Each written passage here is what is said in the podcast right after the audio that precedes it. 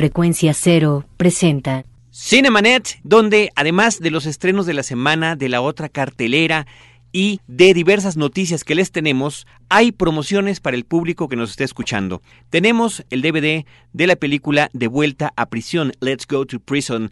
Quédense en Cinemanet. Lee cine, vive escenas. La mejor apreciación de la pantalla grande en Cinemanet.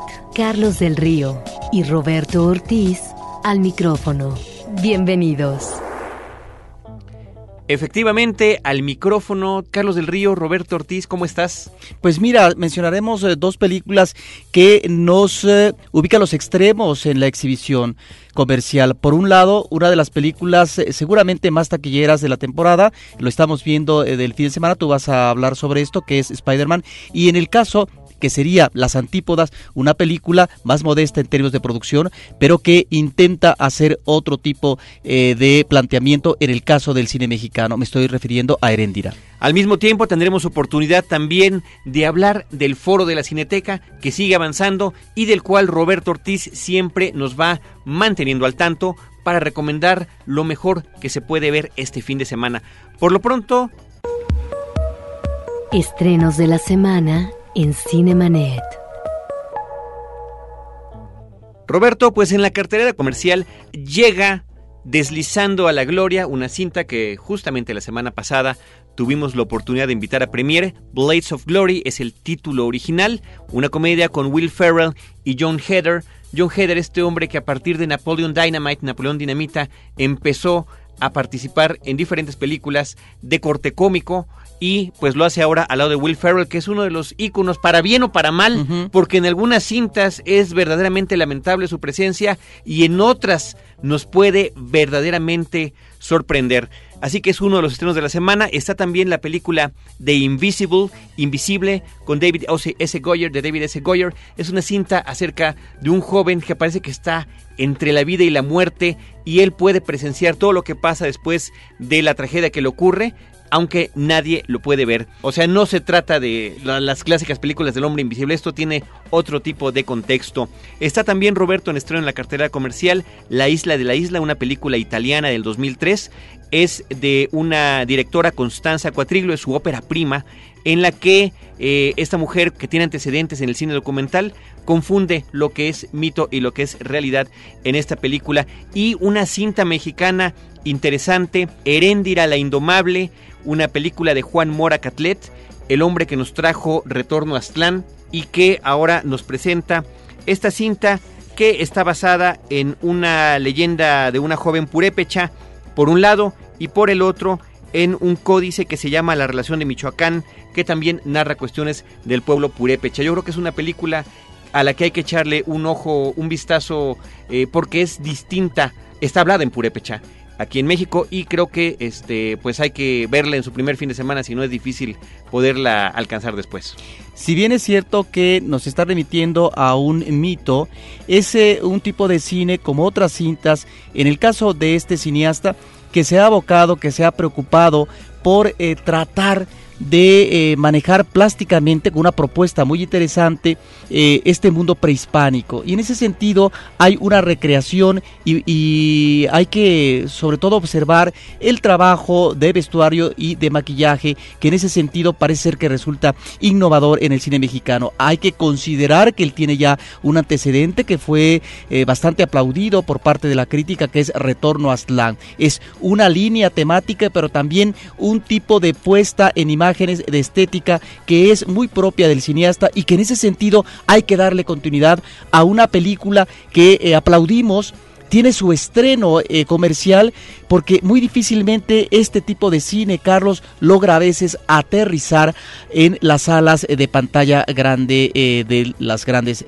exhibidoras. Así que ahí la tenemos, Heréndira la Indomable. Y Roberto, finalmente, aunque el estreno se dio la semana pasada, Spider-Man 3, la comentamos, bueno, comentamos los antecedentes, platicábamos del número especial de una publicación dedicada al cine, donde nos daban pues antecedentes y entrevistas con los actores y de los nuevos personajes que aparecían. Sin embargo, como no había habido propiamente una función previa al estreno donde normalmente la prensa la ve, pues bueno, en mi caso me tocó ir a una función de medianoche, eh, justo cuando iniciaba el viernes 4 de mayo y bueno, para salir a las 3 de la mañana con mucho entusiasmo, con mucha ilusión que desafortunadamente en esta tercera entrega de Spider-Man no se vio recompensada. Realmente uno tenía como antecedente los dos trabajos previos del mismo personaje Sam Raimi, donde había llevado muy bien las adaptaciones, si no particularmente fieles de lo que tiene que ver con el cómic, sí apropiadas para lo que tiene que ser una puesta en escena fílmica, donde hay libertades que tomarse, adaptaciones que hacer, pero que habían funcionado bien anteriormente. Me parece que en este caso se comenta mucho la debilidad del guion por la eh, cantidad de villanos que tiene que enfrentar el héroe. Yo creo que ese no es el principal problema. A mí me parece que está bien que tengamos oportunidad de ver al arenero, a Sandman, en una de las eh, cuestiones que sí se puede destacar de la película que tiene que ver con los efectos especiales. Es impresionante lo que logran hacer con este personaje que está formado por arena y que realmente tenemos la oportunidad de ver partícula por partícula cómo la manipula y eh, por otro lado, el surgimiento de Venom, uno de los eh, villanos clásicos en el, en el cómic, eh, de los más queridos, de algún, por decirlo de alguna manera, ¿no? Los más recurrentes, los que más impacto han hecho por, por de, entrada por lo que tiene que ver como ser simbiótico y como una suerte de alter ego. Pero ¿no te parece que el que exista esta gama de villanos puede ir en detrimento eh, de la efectividad de la cinta. Son demasiados villanos, Carlos. A diferencia de eh, las anteriores películas, y ahí me parece que hay eh, un elemento de dispersión. Puede ser, pero no creo que sea el principal problema. Puede ser uno de los problemas, porque aparte está el hijo del duende verde y lo que sucede con Harry Osborn, ¿no?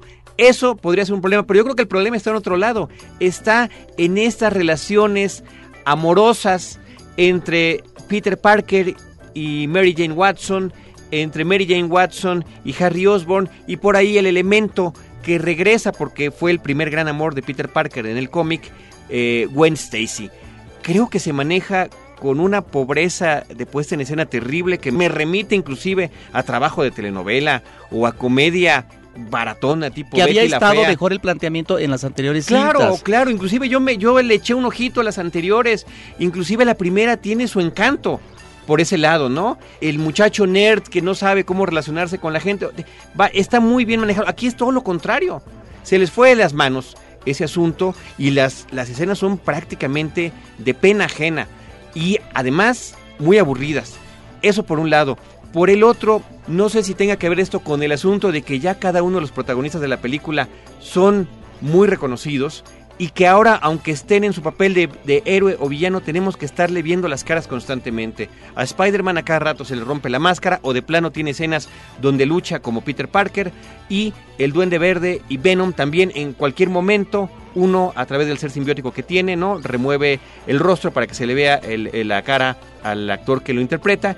Y por el otro, también manipula lo que le cubre el rostro a Harry Osborn como duende. Escenas que duran también mucho tiempo, Carlos. Eh, yo consideré a una que podría haber sido mejor eh, trabajada. Esta presencia del personaje principal bailando en una especie de bar, en donde nunca lo vemos eh, bailar manejar completamente y articulando su cuerpo, sino de manera fragmentada. Entonces en realidad nos resulta una escena chapucera. Y la otra cosa, eh, Carlos, es que en la medida en que estos argumentos eh, están eh, concebidos en cuanto al alcance de un público básicamente infantil, entonces tenemos un tratamiento, creo, que no es ni siquiera de una mínima complejidad por lo que se refiere a estos conflictos amorosos existenciales que tienen los personajes principales. Que no había sido el caso de las dos películas anteriores. Así que bueno, pues con mucha, con mucha tristeza vemos el estreno de Spider-Man 3. esa tristeza no se manifiesta en la taquilla. Fuimos inclusive cómplices al haber asistido en esta primera semana de estreno. En Estados Unidos, 151 millones de dólares en su primer fin de semana, abriendo de manera espectacular. Muy bien, Roberto, ¿qué te parece si adelantamos la sección de noticias para seguir con este programa. Noticias en Cinemanet.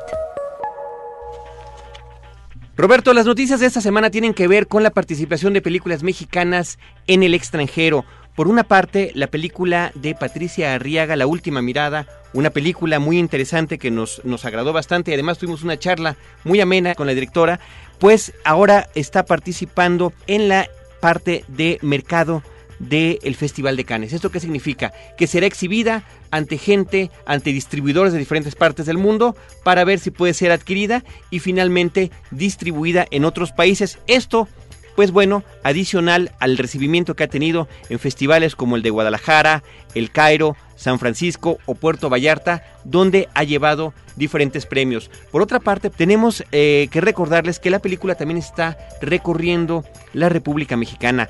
Esta semana está en cines de Pachuca y eh, pues se estrena este fin de semana en Guadalajara, Tijuana y Tecate. Así que hay que estar al pendiente para poder verla. Por otro lado, Roberto, el eh, largometraje En el hoyo de Juan Carlos Rulfo, también que ha tenido ya más de un año de exhibición en México y en diferentes países, pues continúa circulando. Ahora participa en Documenta Madrid 2007 allá en España. Y por parte de la película El violín, logra Roberto esta semana su premio número 35. 35 premios distintos, 35 premios a nivel internacional que ha recibido el de esta semana se dio en el Festival Internacional de Cine de San Francisco, que por cierto, este festival está cumpliendo sus 50 años y es el más antiguo festival de cine en América. Eh, y que además tiene una inclinación hacia lo que tiene que ver con cineastas independientes. Los premios que se lleva, pues es el director Francisco Vargas como mejor director debutante, como mejor director de ópera prima, y se lleva el premio Sky Prize Jury, el premio del jurado de este festival internacional, que justamente es el que el cine que promueve el nuevo pensamiento, es lo que se está recompensando. Así que bueno, noticias interesantes de lo que está pasando con películas mexicanas, con películas de directores y directoras mexicanas en el extranjero. Y para tener también, Roberto, una nota acerca de lo que sucede con el cine eh, comercial estadounidense, bueno, pues nos informan que parece que continuarán las películas de Terminator se está preparando ya una cuarta cinta. Si bien aún no ha iniciado el proceso de producción, lo importante es que ya se vendió el producto como una franquicia, con la intención de que pueda continuar equiparando el éxito que ha tenido, por ejemplo, eh, James Bond. Es absolutamente claro hasta el momento que el Governator Arnold Schwarzenegger o Arnold Schwarzenegger, como se supone que se pronuncia, ya no participará, pero la franquicia continuará. Bueno, mira, si eh, Sylvester Stallone insistió, ¿verdad?, en su obsesión de aparecer todavía como Rocky, pues eh, no sabemos si el Gobernator, ¿no?, regrese al cine. Parece que no, pero bueno, como bien dices, todo puede suceder, ¿no? Podríamos incluso pensar adelantándonos que pudiera ser con alguna aparición de cameo, alguna breve participación. Ahora sí, nos vamos con la rola. En esta ocasión traemos música de la película Lock, Stock and Two Smoking Barrels, el título en español Juegos, Trampas y Dos Armas Humeantes de Guy Ritchie. La rola se llama Spooky y la interpreta Dusty Springfield.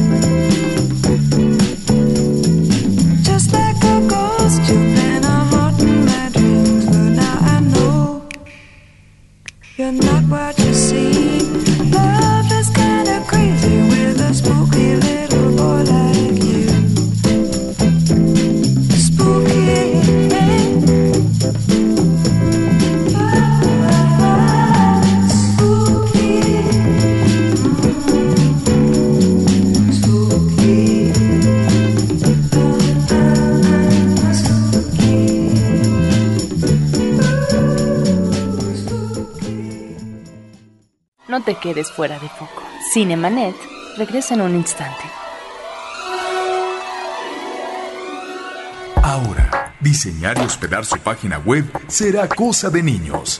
En tan solo cinco pasos, hágalo usted mismo sin ser un experto en Internet. Ingrese a suempresa.com y active ahora mismo su plan. Suempresa.com, líder de web hosting en México. Fin del flashback.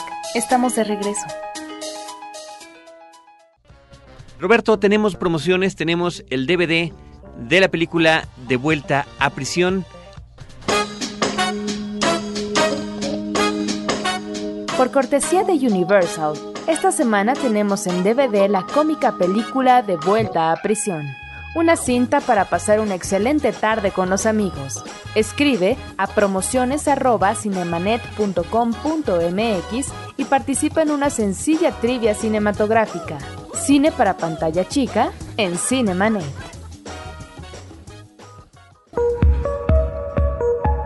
La otra cartelera.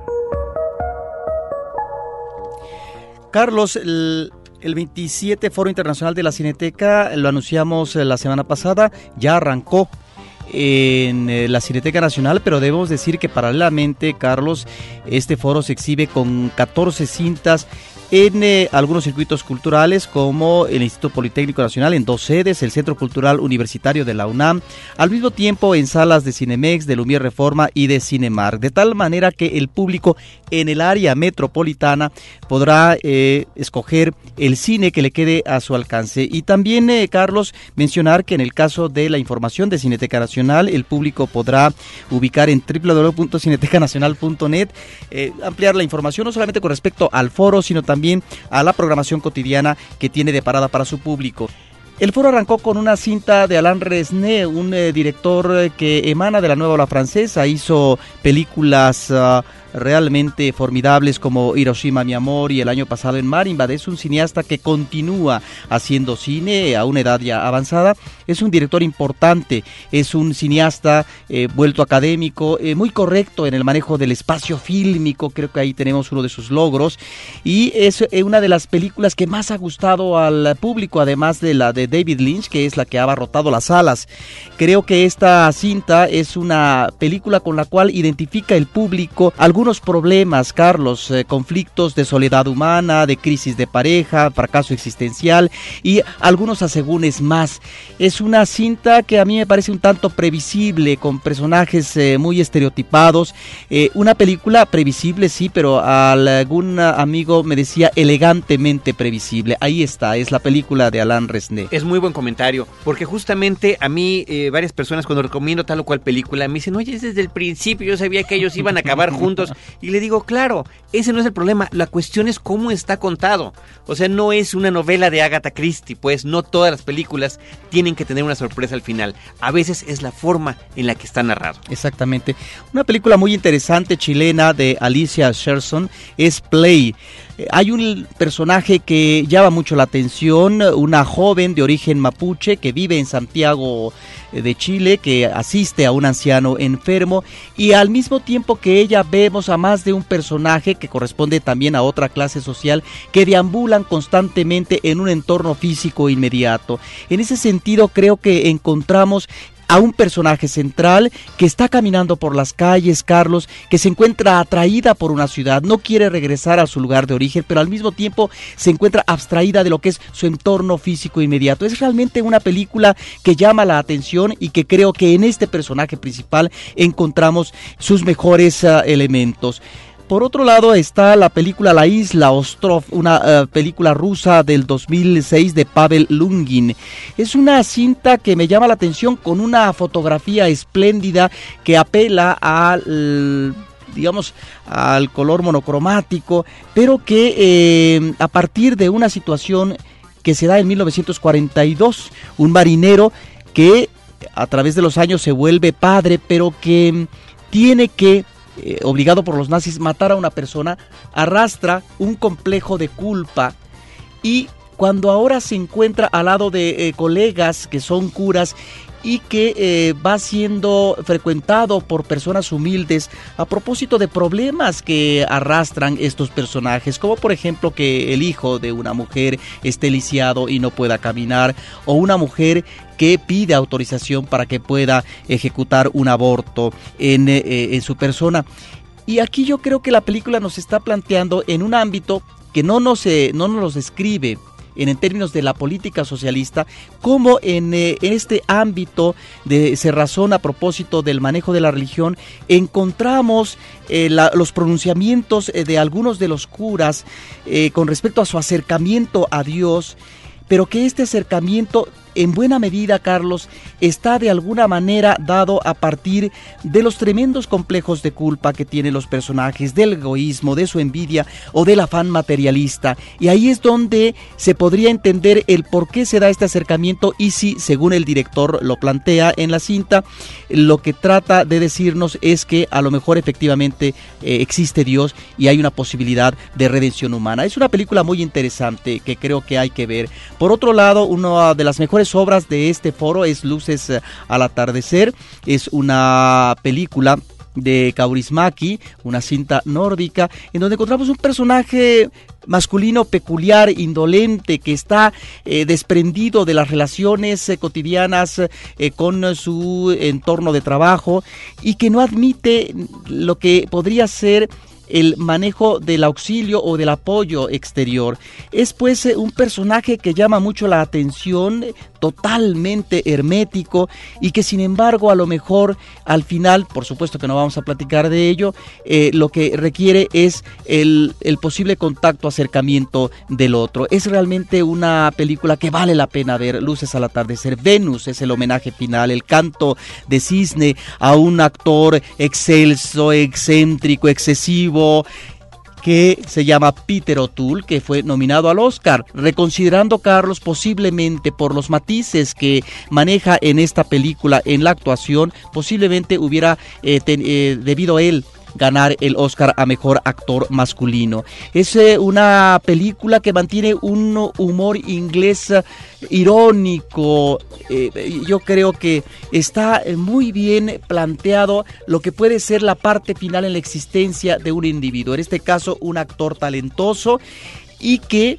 a partir de la procuración que ha tenido por lograr procurar el placer, el personaje finalmente diríamos va a estar hasta sus últimas consecuencias en el final de su existencia en esta búsqueda del placer. Me parece que es una película que es muy interesante y finalmente un melodrama que está muy bien manejado, que está casi siempre al borde de precipitarse, pero que maneja muy bien las situaciones, que tiene espléndidas actuaciones eh, como la de Rolf Lesgard, como un millonario que pretende planificar la vida de los demás, ya que él tiene la imposibilidad de darle continuidad a, a su vida personal es Después de la boda, una película danesa del 2006 de Susan Blair que ya nos había eh, tocado ver una película interesante de ella, de Dogma 28, a corazón abierto se llamó aquella película. Entonces aquí creo que encontramos eh, muy buen manejo de personajes, Carlos, y actuaciones que realmente vale la pena destacar. Estas creo que serían las películas que en estos días se están exhibiendo, no solamente en Cineteca Nacional, Carlos, sino, repetimos, en los diferentes circuitos de exhibición metropolitana. Es importante reiterar la página de la Cineteca Nacional www.cinetecanacional.net para que con detalle puedan checar la sinopsis de cada película, los horarios y los lugares donde se van a exhibir. Roberto, vamos a escuchar a continuación un fragmento de nuestra última edición en podcast. Se trata en este caso del episodio 117, donde tuvimos la oportunidad de entrevistar a Rubén y más. Él es el director de Familia Tortuga, otro interesante proyecto mexicano, otra interesante ópera prima, otra película que está haciendo un recorrido internacional y que ya ha empezado a recibir reconocimientos. Vamos a escucharlo y lo comentamos. Es muy delicado, muy interesante, creo, el tema de la familia en México. Nos gusta pensar, siento yo, que, que es la familia ese, ese último vestigio donde todavía va a estar la pureza y la cohesión entre individuos y donde se cimienta la nación mexicana. Y creo que hay que darle una revisión profunda porque puede ser engañoso, porque las familias, tanto mexicanas como mundiales, tienden a esta separación, la individualización de las personas. Particularmente en este caso con el, el detalle de la madre muerta era también hacer hincapié en que quizá no es la familia como tal, quizás es una señora la que mantiene una cuestión. A eso se le, le podemos empezar a llamar familia. Básicamente en México a mí me parece que es este matriarcado escondido. La película es más que nada un retrato, más que un uh, desglose de acciones que nos puedan llevar con una puntería precisa a, a un sentimiento final que es esta añoranza por una persona ausente. Es un retrato durante un día en la vida de esta familia, como esta vieja eh, palabra que se usaba en cine hace muchísimo tiempo, como las vistas, ¿no? Es un, echar un vistazo. Hay un conflicto que, que tiene dos o tres días dentro de esta familia y que se vive ahí que también está cargado de un conflicto que va a persistir por siempre entre la relación padre-hijos, etc. Para eso entonces escogí una casa que es donde sucede la historia, que es casa de mi abuela. Y Manuel, el tercer elemento que nació casi junto con la historia, vive ahí, en el mismo cuarto donde vive, en la historia. Él es medio hermano de mi abuelo. Él eh, tiene un problema de una parálisis. Siempre ha sido mi tío, mi tío el loco, siempre decíamos así. Y me empecé a acercar con él un poco a la aventura, a ver qué podía suceder. Le planteé la inquietud, le fascinó querer actuar. Al principio creía que íbamos a hacer una película de terror y todo el tiempo asustaba. Ya cuando estaba un guion más sólido, subrayó incluso sus parlamentos. Como nació con este problema hace 70 años, siempre la sociedad y particularmente su familia pues era el idiota y básicamente el personaje está basado en su experiencia, en su forma de ser, así como él ama a los animales, esas tortugas son de él. Él incluso dice que entra a su cuarto y también las cucarachas responden a su llamado y son como sus mascotas, adora a todos los animales. En este caso la tortuga era una suficiente metáfora, ¿no? que son las que aparecen en la película. Y bueno, de ahí nació, es una persona con un ángel gigantesco, se volvió el tío de todos y creo que fue un pequeño gran cambio de vida para él. Manuel en la vida real se va todos los días a las 7 de la noche, regresa como a las 11. Nadie sabe a dónde va porque se mueve muy bien en la Ciudad de México, la conoce de pie a pa. Siempre dice que va con sus amigos. Hace como 15 años mi abuelo lo mandó seguir para ver a dónde diablos iba y, se les perdió. Y ese misterio siempre ha sido delicioso para mí y es una parte que está en la película también, ¿no? Y bueno, la película estuvo, tuvo su premier mundial en San Sebastián, en la sección Zabaltegui. Después estuvo en Rotterdam, en Ginebra. Y venir para el FICO, que para mí era pues algo muy importante aquí. La gente se conectó con los personajes, no los sintió falsos, al contrario, sintió que era una historia diferente. Y nos dieron el premio al público, que eso pues, ha sido lo más gratificante por más que después en Toulouse obtuvimos el gran premio del jurado, que le llaman el premio Flechazo, aunque también en FIC obtuvimos mejor ópera prima por parte del jurado. La escena final de la película era representar justo eso, es cuidado, no es que se está desgranando todo, también existe esa necesidad de unión, ¿no? Porque nada mejor que el cine, Cinemanet en podcast. Escucharon justamente a Rubén y más, director de la película Familia Tortuga, un esfuerzo interesantísimo del cine mexicano, Roberto. Mira, es una película que el público habrá eh, de ver muy satisfactoriamente, creo yo, cuando se estrene en la pantalla grande. Porque además, esto que mencionaba él, es efectivamente un pariente, pero en la elección de ese pariente que lo ubica como actor en su película, ha creado un magnífico personaje para su película, pero además creo que para el cine.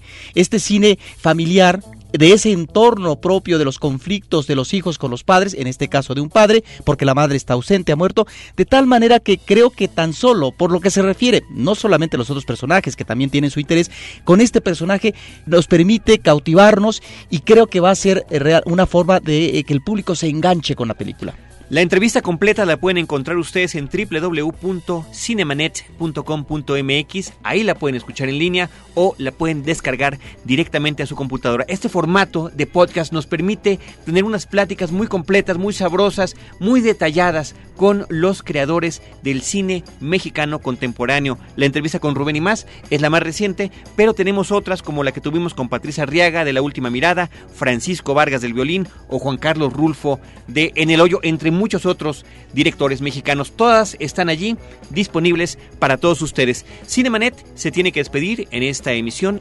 Agradecemos a todos los que hacen posible este programa, a las que nos han escuchado. Les recordamos que los obsequios se recogen de lunes a viernes de 10 de la mañana a 3 de la tarde. La operación de este programa, el operador Álvaro Sánchez, muchas gracias. La asistencia de producción, que también es quien elige los audios de nuestras cápsulas eh, con la ayuda del joven Cobos, es eh, Paulina Villavicencio, la producción de Edgar Luna y de Celeste North y la conducción de Roberto Ortiz y de Carlos del Río, que los esperamos en podcast dos veces a la semana en www.cinemanet.com.mx a cualquier hora y en cualquier momento para la que lo escuchen cuando quieran y donde quieran y en radio en Horizonte 107.9 FM los jueves a las 10 de la noche. Muchísimas gracias. Los créditos ya están corriendo. Cinemanet se despide por el momento. Más en una semana. Vive cine en Cinemanet. Frecuencia cero. Digital Entertainment Network.